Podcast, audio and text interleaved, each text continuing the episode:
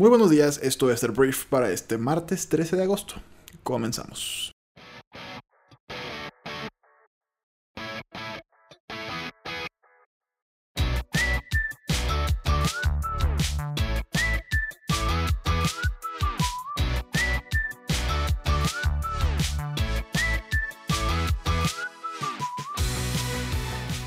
Muy bien, Briefer, muy buenos días. Yo soy Arturo Salazar, uno de los fundadores de Briefy.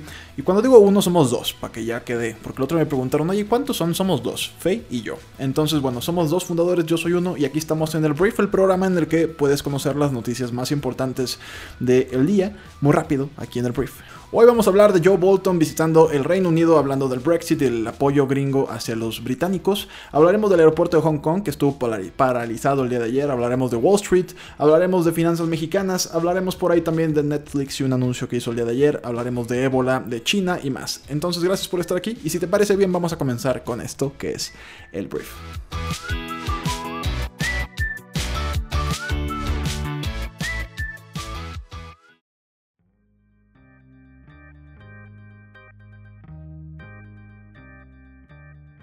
Muy bien, Briefer, comencemos. Entonces, vamos a empezar hablando de México, porque el día de ayer se anunció en la tarde que en julio se crearon 16.713 empleos formales en el mes de julio. Esto implica una caída del 69% en la generación de puestos de trabajo respecto de eh, el mismo mes del año pasado cuando se crearon 54.669 plazas, de acuerdo con el Instituto Mexicano del Seguro Social. En su reporte mensual, el instituto indicó que en julio se crearon 20.750 empleos de trabajo eventuales, sin embargo se perdieron 4.037 plazas permanentes, por lo que el saldo neto pues deja los 16.713 puestos. Entonces, bueno, este, con esta cifra, entre enero y julio del año 2019 se han creado 306.014 empleos, una cifra que es 42% inferior respecto de los puestos de trabajo generados en igual periodo del año pasado, cuando se registraron 530.789 plazas. Y esa es la noticia. Obviamente no es una buena noticia para la economía de nuestro país, pero ese es el número. Tenemos una disminución este, anual del, ¿qué? ¿Qué te dije? 42% y del mes a mes del 69%. Y bueno, vamos a hablar de economía, vamos a hablar de mercados, porque el día de ayer fue un desastre. La neta fue, fue un mal día para los mercados de Estados Unidos, México, que son los que voy a hablar. Eh, los mercados en Wall Street iniciaron la semana con pérdidas superiores al 1% debido a los disturbios generados en Hong Kong. Y ahorita vamos a hablar de eso. Y la guerra comercial con China, lo cual no es nuevo, este, lo cual...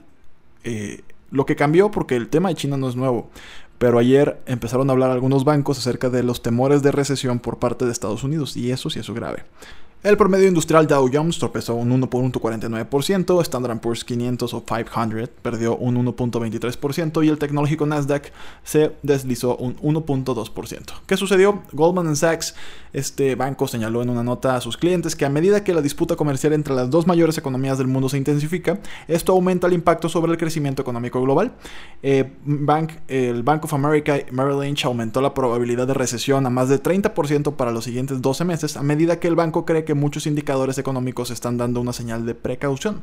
En medio de esta escalada de las tensiones comerciales, más economistas de Wall Street prevén que la Reserva Federal recorte la tasa de interés. Y bueno, y si hablamos de la bolsa mexicana, el IPC cayó en 1.41% y eh, Viva cayó 1.1%, ¿no? Entonces, eh, tuvo un poquito de, de influencia argentina. Este, Argentina ayer cayó 37.01% la bolsa lo cual no está chido. El presidente de Argentina, Mauricio Macri, esto no lo conté ayer, pero perdió inesperadamente las elecciones primarias frente a la oposición representada por Alberto Fernández, presagiando una derrota en las elecciones presidenciales de octubre y un posible retorno a las políticas de su predecesora, Cristina Fernández de Kirchner.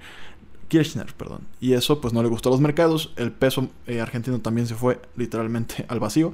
Pero por lo pronto la bolsa argentina 37.01%. Entonces ayer hubo incertidumbre generalizada.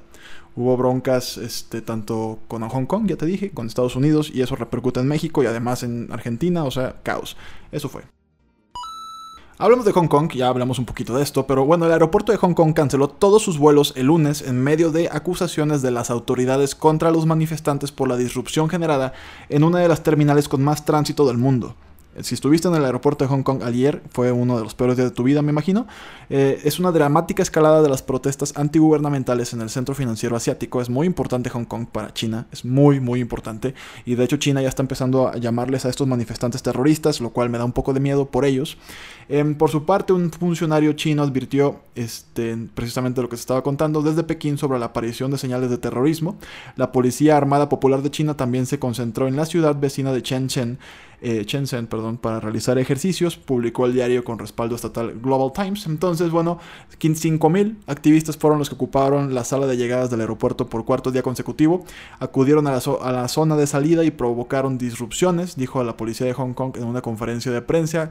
Y aquí lo preocupante es China, ¿no? O sea, China no sabemos qué demonios va a hacer con estos manifestantes. Te digo, China pues no tiene muy buena fama con las personas que se pronuncian en contra de, eh, o más bien a favor de la democracia, o sea, de de China.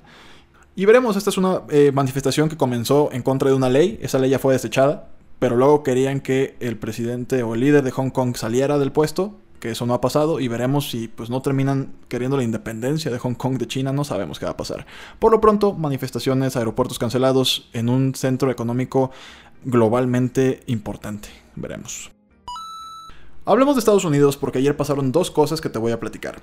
Primero, Washington apoyará con entusiasmo un Brexit sin acuerdo si es lo que el gobierno británico decide, dijo este lunes el asesor de Seguridad Nacional de Estados Unidos, John Bolton, durante una visita a Londres para tranquilizar a Gran Bretaña sobre los vínculos bilaterales.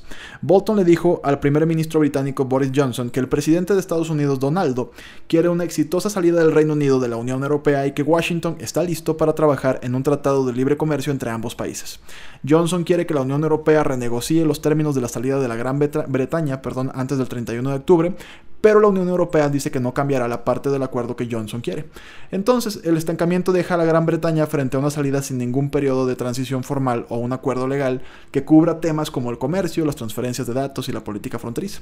Entonces, Bolton, volviendo al, gringo, dijo que si esa es la decisión del gobierno británico, la apoyaremos con entusiasmo y eso es lo que estoy tratando de transmitir. Estamos con ustedes, estamos con ustedes. Obviamente, también Estados Unidos quiere que se alineen más con Estados Unidos, que, el Reino Unido pues se alinee más con Estados Unidos en temas eh, críticos como el tema de Irán, como diferentes temas también que pudieran tener con China. Este, y bueno, vamos a ver si el Reino Unido, al verse de alguna forma pateado a la calle por la Unión Europea, pues decide hacerse de un aliado que es Donald Trump. Yo no sé si haría eso, pero al mismo tiempo es Estados Unidos, ya veremos. Por lo pronto John Bolton fue a decirle eso al Reino Unido. Y por otro lado, vamos a hablar de migración, porque el gobierno de Estados Unidos dio a conocer este lunes una nueva regla que podría negar la residencia permanente a cientos de miles de personas por ser demasiado pobres, lo cual está jodido.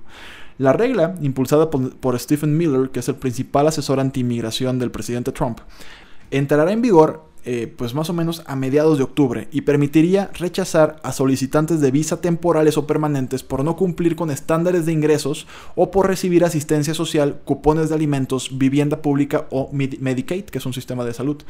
Un cambio de ese tenor aseguraría que los inmigrantes sean autosuficientes al no necesitar recursos públicos para satisfacer sus necesidades, ya que dependerán de sus propias capacidades, estoy citando literalmente lo que dice este güey, así como de recursos de familiares, patrocinadores y organizaciones privadas acuerdo con una publicación en el registro federal. Básicamente no quieren que los migrantes, que ya son de alguna forma legales en Estados Unidos, dependan de las arcas públicas de los estadounidenses quieren que sean autosuficientes, o sea, no quieren que sean pobres. Esta medida sería la más fuerte sobre inmigración del gobierno de Donaldo, dicen expertos, grupos de derechos humanos han criticado el plan como un esfuerzo por reducir la inmigración legal sin pasar por el Congreso para cambiar la ley. Entonces, bueno, según las nuevas reglas, más de la mitad de las solicitudes de Green Card serían denegadas.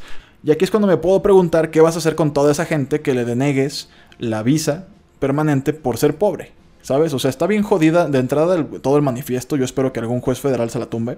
Pero, te digo, en 2016, por ejemplo, se otorgaron 800 mil green cards.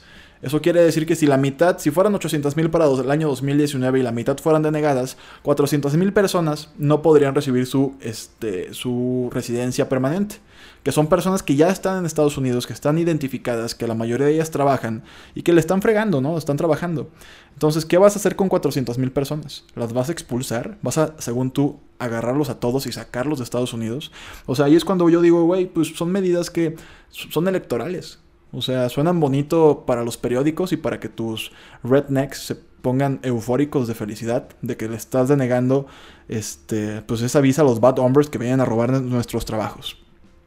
Pero por otro lado, o sea, si lo vas a la práctica, pues no vas a poder o sea, llevártelos, pues. Solamente vas a provocar que 400.000 personas estén ilegales, que no los puedas rastrear, que no puedas tener como sus datos tal vez ya de pago de impuestos. O sea, son personas productivas que están recibiendo algún tipo de apoyo, sí, porque pues en muchas ocasiones si no tienes una residencia permanente no puedes acceder a un mejor trabajo en Estados Unidos. Entonces le estás negando la oportunidad a estas personas de seguir siendo productivas en tu país, pero en términos legales que van a generar más lana para ti, más impuestos para ti gobierno, pero simplemente te importa reelegirte, Donaldo. Entonces, tú que me estás escuchando, Donaldo, aunque no me entiendes porque no hablas inglés, digo español, este es un mal plan, no te va a salir. Seguramente te lo tumba un juez federal. Recuerden que hace rato hablaba de cómo China no le gusta que digan que sus territorios no son China.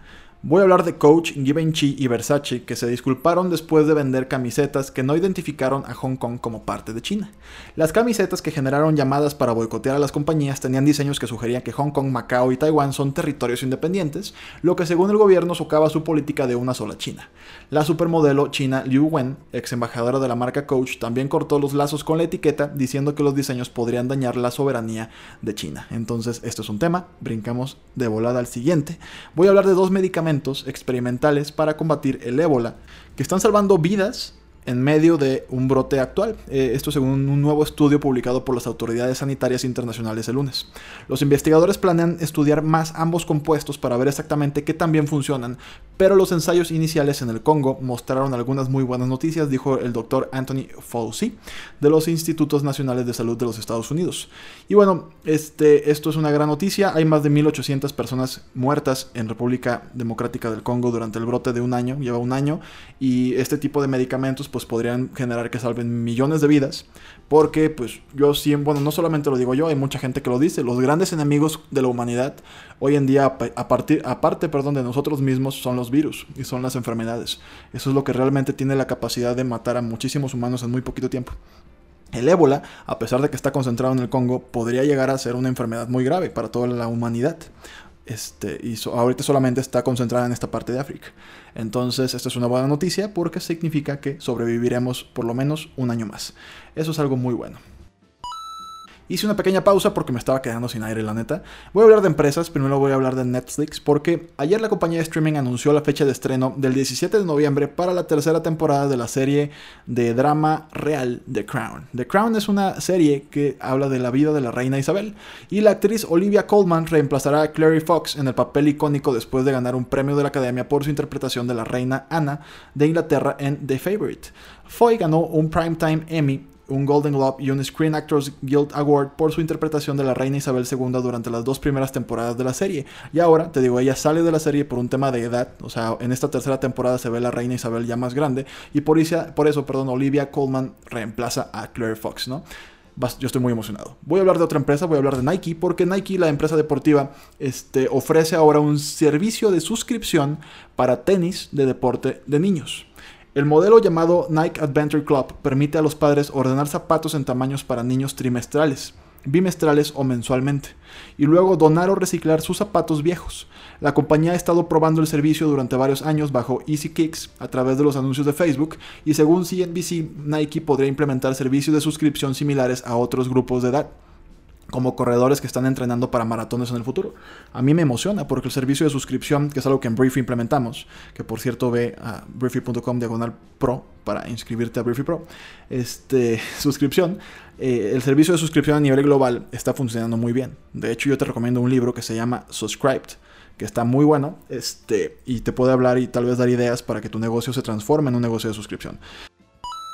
Voy a hablar de videojuegos muy rápido y voy a hablar de Minecraft.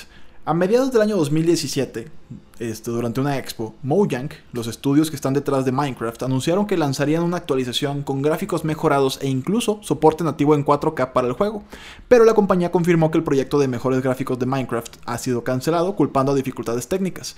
Los estudios propiedad de Microsoft originalmente anunciaron que esta actualización se llamaría Duper Duper Graphic Pack ¿no? Llegaría a finales del año 2017, pero poco después la retrasaron hasta algún momento del año 2018 y ya estamos en 2019. Pero ahora, dos años después de su presentación, sabemos la dura verdad que es la actualización nunca verá la luz. Entonces, algunos, desarrolladores, algunos desarrolladores ya habían mencionado en declaraciones extraoficiales a través de Reddit y redes sociales que el trabajo necesario para crear este pack era muy complejo, básicamente requiriendo reescribir gran parte del código de los gráficos en el motor del juego. El resultado incluso iba a ofrecer gráficos 4K en la consola Xbox One X, entre otras mejoras, y bueno, está cancelada. Si eres fan de Minecraft y habías esperado esta actualización, se cancela todo.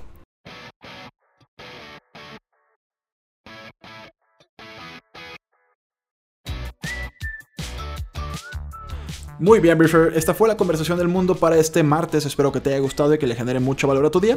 Este, gracias por estar aquí. Recuerda que puedes entrar a briefy.com diagonal pro para suscribirte a nuestra versión premium de Briefy, donde vas a poder encontrar más podcasts, más artículos, más todo. Y tienes 30 días gratis para que puedas probarlo y enamorarte. Entonces, gracias por estar aquí. Yo soy Arturo. Este, comparte este podcast con tus amigos y familiares y nos escuchamos en la versión de mañana de esto que es el Brief aquí en tu casa en Briefy. Entonces, gracias. Un abrazo. Adiós.